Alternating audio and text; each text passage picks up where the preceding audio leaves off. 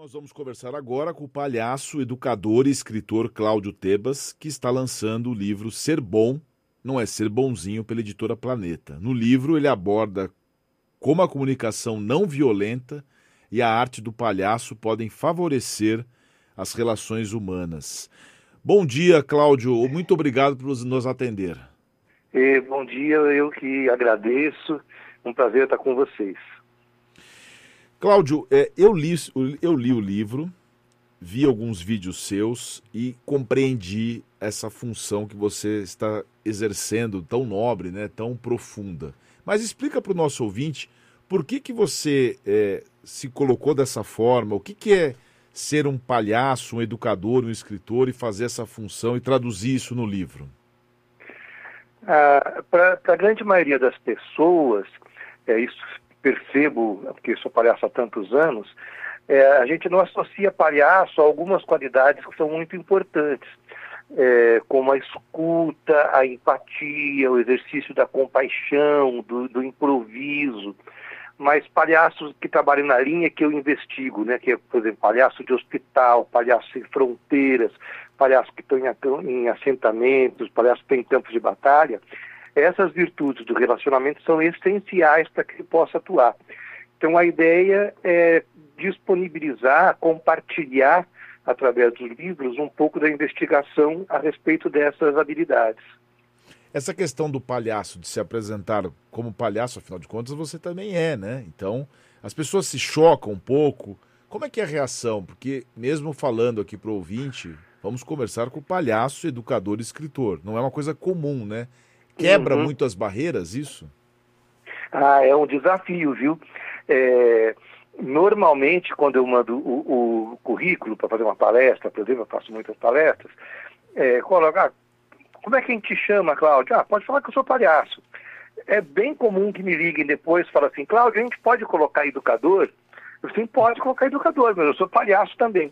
Então, como a, palavra palhaço está muito associada a coisa pejorativa, o nosso cérebro, sem que a gente queira, o nosso cérebro já está falando, será que está certo? Será que pode? Será que não vai ofender falar palhaço, mesmo eu me reconhecendo como tal, né? Você mencionou suas palestras e eu vi um vídeo seu, que uma live sua, que você conta que você sempre se apresenta nas palestras, chegando é, por trás na, na, na plateia, abraça todo mundo e as reações são as mais diversas possíveis. Conta um pouco para nós dessa dinâmica. Ah, isso é bem interessante porque eu faço pedagogicamente, essa entrada é, é de propósito. É, eu não, não sou de palhaço, meu nariz de palhaço, e é muito comum as pessoas ficarem me olhando assim com aquela cara de, ai, será que eu vou pagar mico? Será que vão me maltratar? Porque ah, muita gente associa mesmo palhaço à grosseria, infelizmente.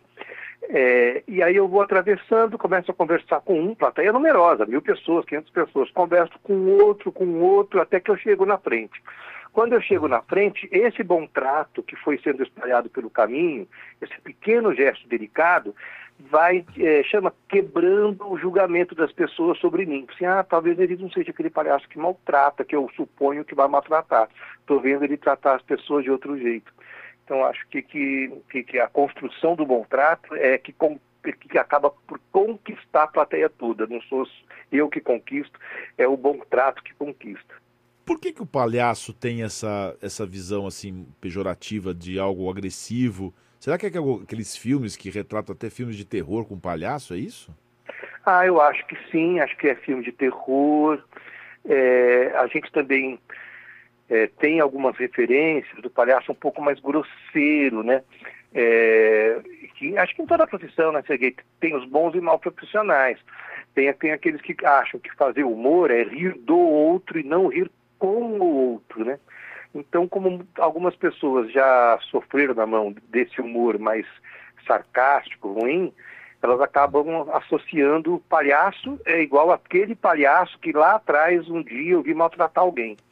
Mas ainda bem que esses, eles são a minoria, assim, a grande maioria de nós palhaços está, por exemplo, enquanto eu falo com vocês aqui às nove e seis da manhã, é, são, são milhares de palhaços e palhaças que estão em hospitais, campos de batalha, construindo momentos positivos pelo mundo afora.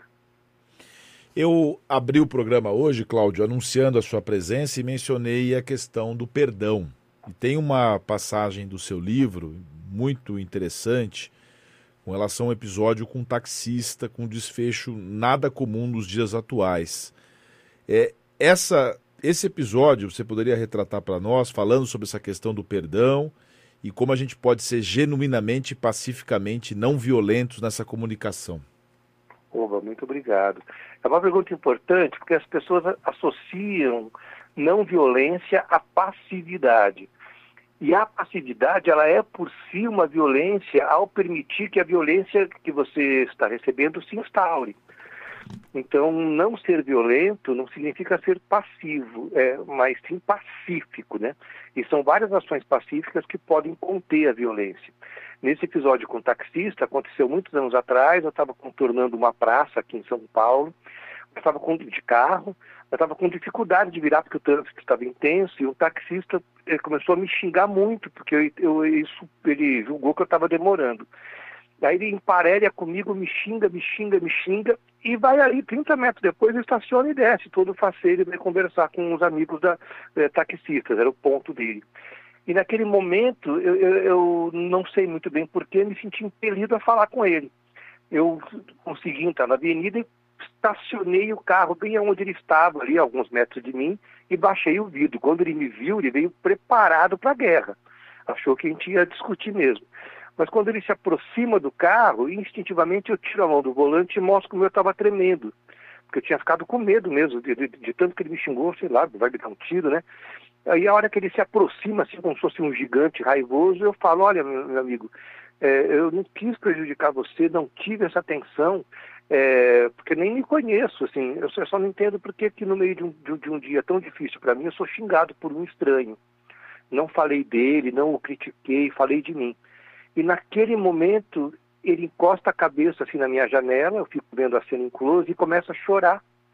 E pede desculpa, fala que o trânsito enlouquece ele, que ele, ele dirige há tanto tempo, que ele está muito cansado. É, e a gente consegue ter uma conversa absolutamente humana a partir de, de, de um estímulo que poderia ser absolutamente agressivo é, terminar com, com, com, briga de, de, de, soco, né, por exemplo, como a gente vê acontecer. É, e prometemos que um dia a gente voltaria a, a conversar. É, então, acho que, que é, essa ação, é, é, nem sei se eu associo a perdão, sabe? Mas acho que eu associo a compreender que por trás do grito do outro tem uma pessoa pedindo socorro. E quem aqui de nós que está em casa, você mesmo seria que está conversando comigo, quem aqui de nós já não soltou os cachorros em cima do outro, mas porque no fundo, no fundo, estava precisando pedir ajuda e não sabia como. Né? É que mais à frente, no livro, talvez eu tenha me confundido, você associa a, o perdão à ideia de compreensão, não é isso? Isso, isso. Mas eu achei boa a pergunta, é, porque a gente associa a, é, no caso aqui do, do taxista, é, eu não, é, ah, tudo bem, ele está perdoado, ele, ele, me xingou, mas está perdoado, né? E na verdade eu não fui nem com o interesse de perdoar ou não, fui com, eu fui no interesse de entender por que estava acontecendo aquilo.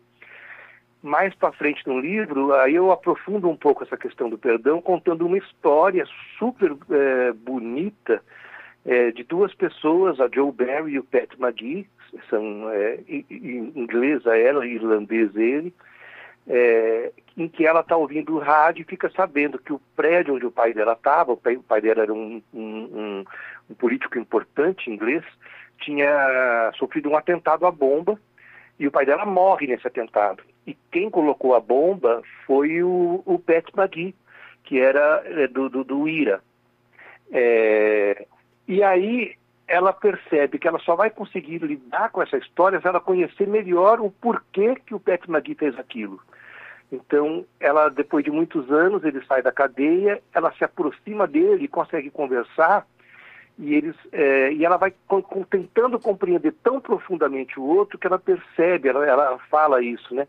Que, puxa, nem sei se é o caso de perdoar, porque se eu tivesse vivido a vida dele, não sei que escolhas eu teria feito. Então, até eu, é, é, eu, digo no livro isso, que quando a gente compreende profundamente o outro, a gente perdoa tanto que até perdoado perde o sentido. E hoje eles são parceiros, são donos de uma ONG que media conflitos no, no mundo inteiro. Duas pessoas que poderiam se odiar, no entanto, conseguiram contornar esse, esse, esse, essa encrenca.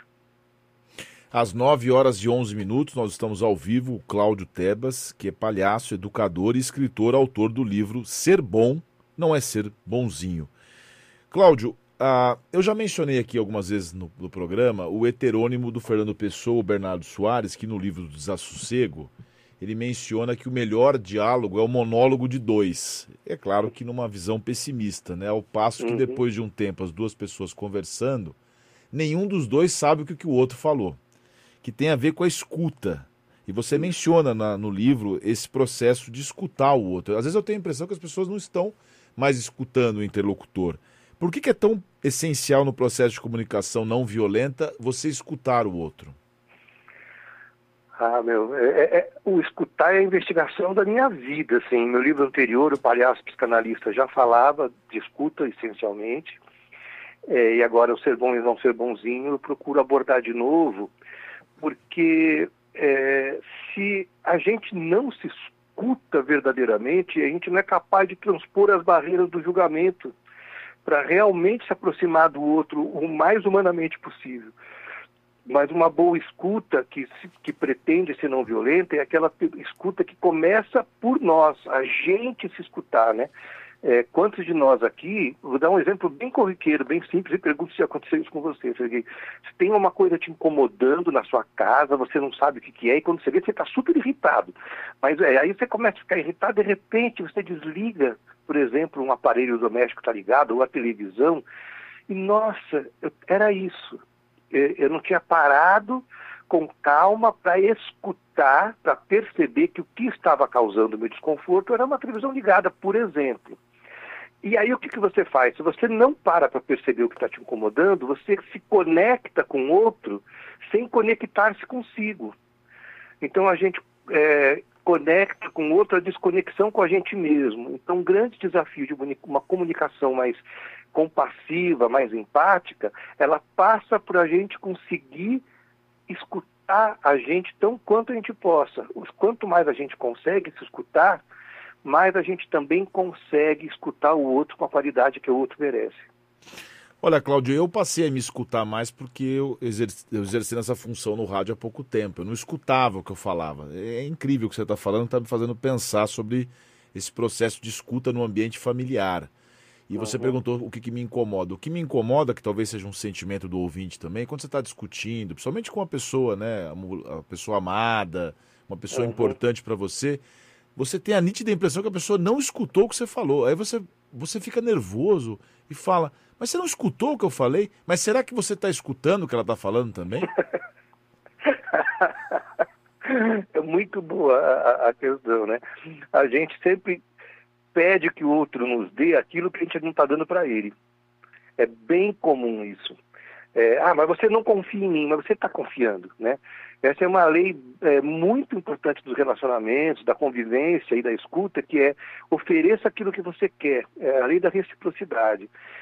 Ah, mas essa pessoa é muito fechada, ela não se abre comigo. Pais fazem muito isso com os filhos. Ah, o meu filho não conversa comigo, ele não se abre. Mas você está se abrindo com seus filhos. Você está falando dos seus medos, dos, das suas tristezas, né? Então aqui a gente está é, começando a entrar no, no, campo da vulnerabilidade, né? Se você se vulnerabiliza, você vai possibilitar que o outro se vulnerabilize também, né? É, então, então a, a, vulnerabilidade ela causa muita conexão. Então acredito que, que, que quer receber, ofereça. Acho que esse é o primeiro passo. Essa vulnerabilidade tem a ver com a característica do palhaço também, que ele se expõe mais, ele se coloca numa posição mais frágil, digamos assim? Ah, ex exatamente. O palhaço, nós palhaços, a gente trabalha desde o primeiro dia que a gente começa a investigar a linguagem com um estado que permita a gente nos revelar mais humanos. E nisso a gente acaba revelando também a nossa vulnerabilidade é, não é que nos tornamos vulneráveis, que a vulnerabilidade é uma, é, é uma coisa que todos nós temos e somos. O que, a questão é que a gente vai construindo tantas muralhas na volta que é para não revelar a nossa humanidade mesmo, porque a gente vive numa sociedade tão competitiva que a gente foi levado a acreditar que é, a possibilidade de ser amado está associada à possibilidade de ter mais do que o outro, ter mais importância, ter mais carro, ter, ter mais títulos. Mas quando a gente se desvencilha disso tudo, porque isso tudo é passageiro, aí a gente revela a gente. A vulnerabilidade está em entrar em contato com as coisas que nunca vão tirar de nós. E a hora que a gente entra em contato com isso, a gente também percebe como tudo aquilo que a gente coloca em cima para se julgar merecedor de amor, é, a gente pode é, abrir mão delas, porque no fundo, no fundo, a gente não quer ser amado pelo que a gente tem, né? A gente quer ser amado pelo que a gente é. Eu vou fazer, se você me permitir, vou fazer um spoiler aqui, um pequeno, né, do livro, Oba. mas aqui me chamou a atenção aqui uma frase que diz assim: trilhar novos caminhos exige uma boa dose de coragem, sobretudo quando acreditamos que no meio da estrada existe um predador à espreita. O que quer dizer isso? Ah, vou perguntar para você. Quando você era criança, você escutou a frase "não fale com estranhos"? Sim, inclusive é. o homem do saco que vinha pegar as crianças mal educadas. Exatamente. É, o homem do saco que vinha pegar as crianças mal educadas, é, seguindo compreendendo como educada, reproduzir o que o pai acha que é educado. É claro. Né? então, a gente foi, é, foi incutido na gente, isso não é culpa do nosso pai, da nossa mãe, isso tem a ver com, com, com, a forma como a gente foi construindo o nosso jeito de viver junto, é, que o outro, ele é um predador à espreita. É, é, a gente retém a informação, porque se a gente compartilhar, aquele vai brilhar demais do que eu do meu emprego, vai acabar pegando o meu lugar. É, a gente acha que, que, que se, se, eu piscar, o cara vai pegar o meu lugar na fila. É, então, numa sociedade tão extremamente competitiva, é, e, e, acho que eu trago isso no livro, é, essa sociedade ela nos impõe uma educação familiar, escolar, que nos prepara menos para o convívio e mais para o combate. A gente não está preparado para conviver, mas para combater, sobretudo nesse país que a gente está vivendo agora. Então, eu acho que, que é, um reconcílio consigo. Por que será que eu estou agindo de maneira tão defensiva? Ah, isso não é meu, meu. Isso foi incutido lá atrás. Talvez eu não consiga desvencilhar do que foi incutido em mim, mas tendo consciência disso, eu posso caminhar de outro jeito para me abrir um pouco para os encontros, porque senão a gente fica procurando lá no final do mapa do X, o X do mapa do tesouro é que está a felicidade, o X do mapa do tesouro é que está o amor. Mas a gente tem tanta coisa para defender no caminho que a gente acaba se fechando para os encontros, e vai ver que a riqueza está muito mais perto do que a gente imagina. Isso guarda relação, para a gente finalizar, Cláudio, isso guarda relação direta com aquela palavra tão falada e tão pouco praticada que é a tal da empatia? Acho que guarda relação íntima com, com, com isso. É, que é que elas as duas se somam ali no, na, na, trajetória de uma convivência mais pacífica, não passiva e harmônica, a empatia e a compaixão, né? A empatia, a empatia, na minha opinião, não é se colocar no lugar do outro, porque dois corpos não ocupam o mesmo lugar no espaço. A empatia é se colocar no mesmo lugar que o outro está, para ser capaz de, estando junto, perceber por que, que ele está passando por aquilo. E a compaixão implica num percurso que nos faz atravessar é, o comportamento em direção à compreensão, né? Então, a, a compaixão, ela, ela, consegue fazer com que a gente é, faça a distinção entre concordar e compreender. Eu posso não concordar com a tua postura, mas compreendo que você tem essa postura porque você tem uma necessidade específica. Então, acho que esse percurso que a gente está propondo aqui, propondo no livro, que você delicadamente foi me perguntando, é um percurso que permite que a gente seja mais empático, compassivo com a gente com o outro. Conversamos ao vivo com Cláudio Tebas, palhaço, educador escritor, autor do livro Ser Bom, Não é Ser Bonzinho e coautor do best-seller O Palhaço e o Psicanalista, escrito em parceria com Christian Dunker. Olha, Cláudio, foi uma alegria conversar com você aqui no, no programa. Essa sua delicadeza, essa forma contundente, você mostra que dá para ser forte sem perder a ternura, viu? Parabéns pelo seu trabalho e muito obrigado pela entrevista. Ah, meu, eu que agradeço pelas tuas palavras, tua delicadeza, o acolhimento da tua produção, da Letícia que me mandou mensagem ontem, o menino que me ligou agora há pouco. Um grande abraço para todos vocês e para todo mundo que escutou a gente. Obrigado, Cláudio. Um abração. Abração. Tchau, tchau.